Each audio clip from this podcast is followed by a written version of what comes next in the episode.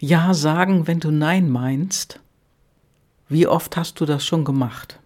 Ja, hallo, hier ist die Gabi, heute wieder mit einem Podcast. Ja sagen, wenn du Nein meinst. Wie oft hast du das schon getan in deinem Leben? Und äh, ich kann dir sagen, früher habe ich das auch gemacht. Denn manchmal oder ich sag mal sehr häufig kommt immer direkt nach dem Nein eine Entschuldigung. Ich weiß nicht, ob dir das schon mal aufgefallen ist. Vielleicht fällt es dir bei dir auf. Guck mal, ob es dir bei anderen auch auffällt. Nein ist ein vollständiger Satz. Nur wir haben irgendwie in unserem Kopf, wir müssen noch begründen, warum wir Nein sagen. Ja, und das ist Quatsch. Nein ist ein vollständiger Satz und der bedarf keiner Erklärung und auch keiner Rechtfertigung.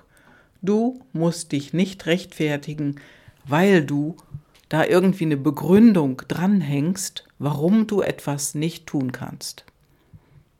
Ja, und das alles einfach nur auf ein Nein zu reduzieren, braucht manchmal auch ein bisschen Zeit. Also ich kenne das eben auch. Und manchmal brauchst du einen längeren Anlauf. Denn was ist ein Nein? Ein Nein ist was Endgültiges. Dabei ist es ja nie wirklich endgültig. Eine Woche später kannst du ja wieder Ja sagen. Zu was auch immer. Zur Frage, die dir gestellt wurde.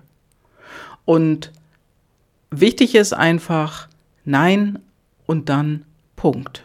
Also sprachlich einen Punkt setzen, wenn du Nein sagen willst.